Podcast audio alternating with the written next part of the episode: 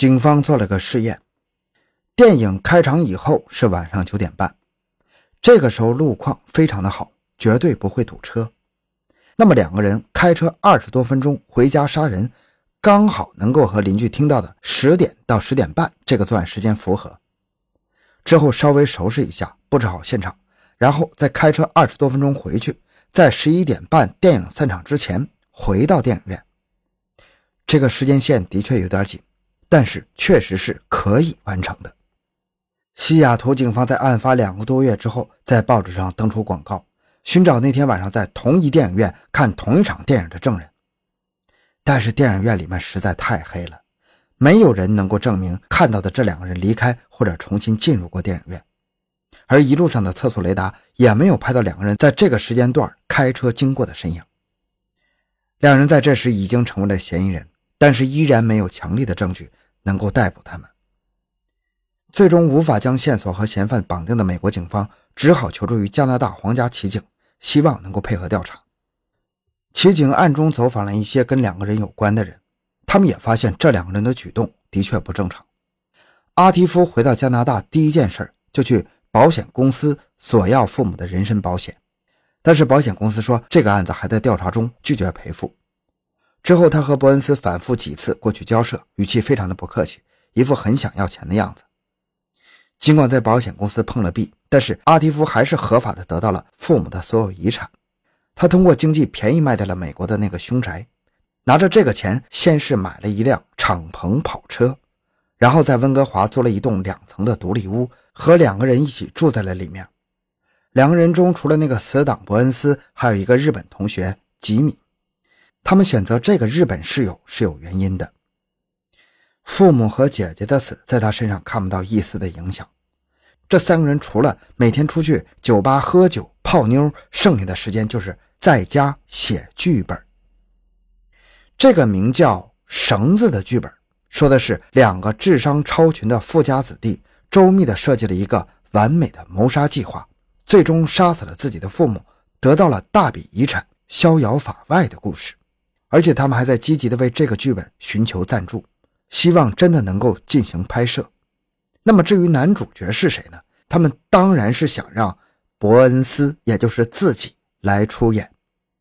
咱们之前也讲过剧本杀人案，而且还有某著名的推理小说也是这个类似的电影院作案理论，甚至咱们前一阵的肖央拍那个电影《误杀》也是采用类似的思路。但是咱们注意一下。从时间上来看，这个案子发生的时间是最早的，也就是说，后面的案子和小说有可能是从咱们今天讲这个案子中得到的灵感。他们的作案手法在那个年代是非常有创意的。所以说，先暂时排除案子，单说编剧，这两个人还是创作点东西的。咱们继续回到警察这边，一九九四年四月，也就是案发六个多月之后。一名警方的便衣在一个停车场拦住了伯恩斯。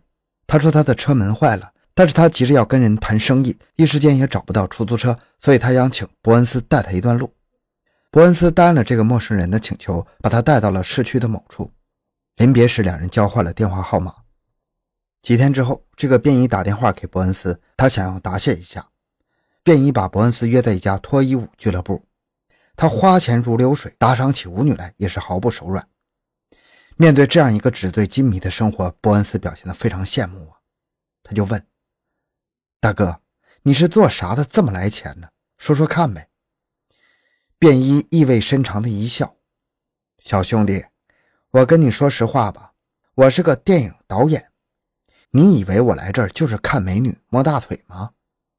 我到这儿啊是来选演员的，得找几个放得开的女演员。”这个大哥是拍毛片的，心里一直藏了一颗出名梦的伯恩斯，好像是打了鸡血。哈哈，毛片儿，哼，告诉你，那玩意儿才不赚钱呢。我拍的是高大的地下片儿，人称邪点电影。小兄弟，你可别看这些片不能在大屏幕上上映啊，但是在圈子里卖的可好了，那赚的钱也是像流水一样来呀。而且没准还能进好莱坞啊！这个便衣唾沫横飞的吹了半天，最后他发愁了：“哎呀，就是现在的好剧本太少了，胡编乱造的东西吧，我不愿意拍，坏了我名声。这正中伯恩斯下怀呀，他毫不犹豫地一口吞下了这个诱人的鱼饵，他招了这个便衣的道。大哥，我有个好本子，写的绝对真实，你肯定喜欢。这便衣一想，妥了，进套了，但是他脸上没表现出来。啊，那行。你回去以后给我发个大纲看看。回到家以后，伯恩斯跟阿提夫和日本人商量一下，觉得这可是个天赐良机呀。他们赶紧把手头的剧本大纲和前几章发到了便衣的邮箱里。几个小时以后，这几个年轻人接到了这个所谓的导演的电话。哎呀，奇才呀！我跟你说，我还从来没见过写的这么好的剧本呢。来来来，我们明天好好谈谈。阿提夫和伯恩斯如约来到了便衣的宾馆。当然，这间屋子里到处都是摄像头和监听设备啊。他们心中的伯乐先是对这个剧本表示了滔滔不绝的敬仰，然后他把两人介绍给了一个潜在的投资人——黑道大哥，咱们叫他毕先生。当然，也是警方安排的。可是这个毕先生没有表现出对这个项目特别的感兴趣。不就是个杀人吗？还能杀出什么花样来呀？什么完美谋杀不被警察发现？我看根本就是狗屁呀！一听这话，伯恩斯直接就着急了。谁说的？我告诉你，这事儿我们实验过，肯定真实，警察肯定不会发现。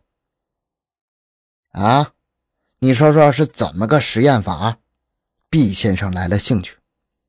伯恩斯正要开口，被阿提夫一把拦住。啊我们就是在学校的小剧场里试验的啊，纯属虚构啊，纯属虚构。在场的警察略有失望啊，无奈之下，B 先生行动进入了 B 计划。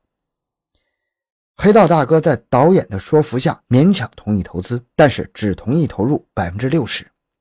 导演自告奋勇的宣布会投百分之二十，剩下那部分他希望阿提夫和伯恩斯能够自己想办法。三方在电影盈利以后按比例分成。尽管是百分之二十，但那也是二十五万美元呢。阿蒂夫父母在美国的凶宅那是低价卖掉的，父母的那人身保险四十万一时间拿不到，不管怎么东拼西凑都拿不出这笔巨款。看着这几个人这么为难，毕先生慷慨地表示：“嗯，这样好了，你们给我洗黑钱，我给你们高工资。”于是，阿提夫、伯恩斯还有那个日本室友就天天拿着黑帮老大的钱。进赌场换成筹码，然后想办法换成现金，或者是出去跑腿把钱从这个银行存进去，再换个银行取出来。就这样忙活了好几个月，终于凑齐了经费。这时，美国那边的导演也传来好消息，女主角已经找好，而男主角也定了，就是伯恩斯。哈，梦想终于要实现了。在奇景设下的圈套中，这两个人觉得自己的梦想。唾手可得了，但是这时候黑帮老大突然找到他们。哎呀，你们两个小兔崽子，原来这么坏啊！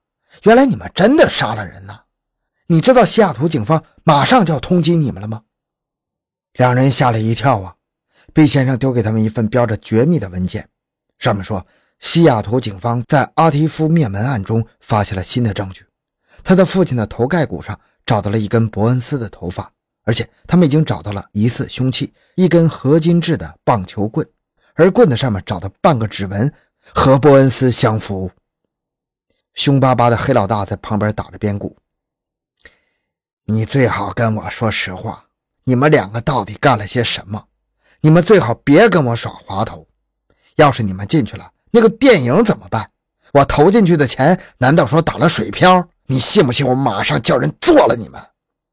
咱们听友听到这儿，是不是就解决了一个疑惑呀？为什么费那么大劲？又是什么投资拍电影？又是什么让他们弄钱？在这儿等着呢。警察的手段不可谓不高明啊，软硬兼施啊。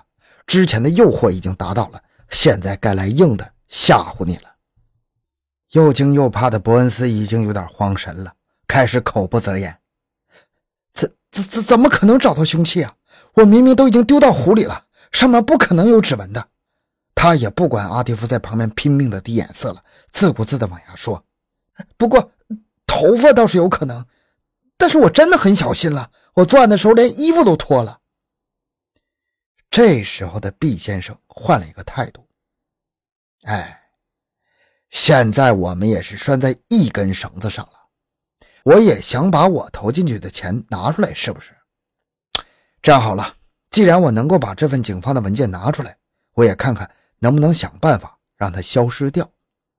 这样好了，你跟我复述一下那天晚上究竟是怎么作案的。我们一起来把这个事情推到其他人身上。听了这个建议，两个人考虑了很久，最后终于下定了决心。对呀，我们可以说是我们的日本室友，就是那个吉米干的呀。而这次把这个吉米拖进来，其实也不冤。为什么呢？因为这个杀人的计划最开始其实是这个日本人提出来的。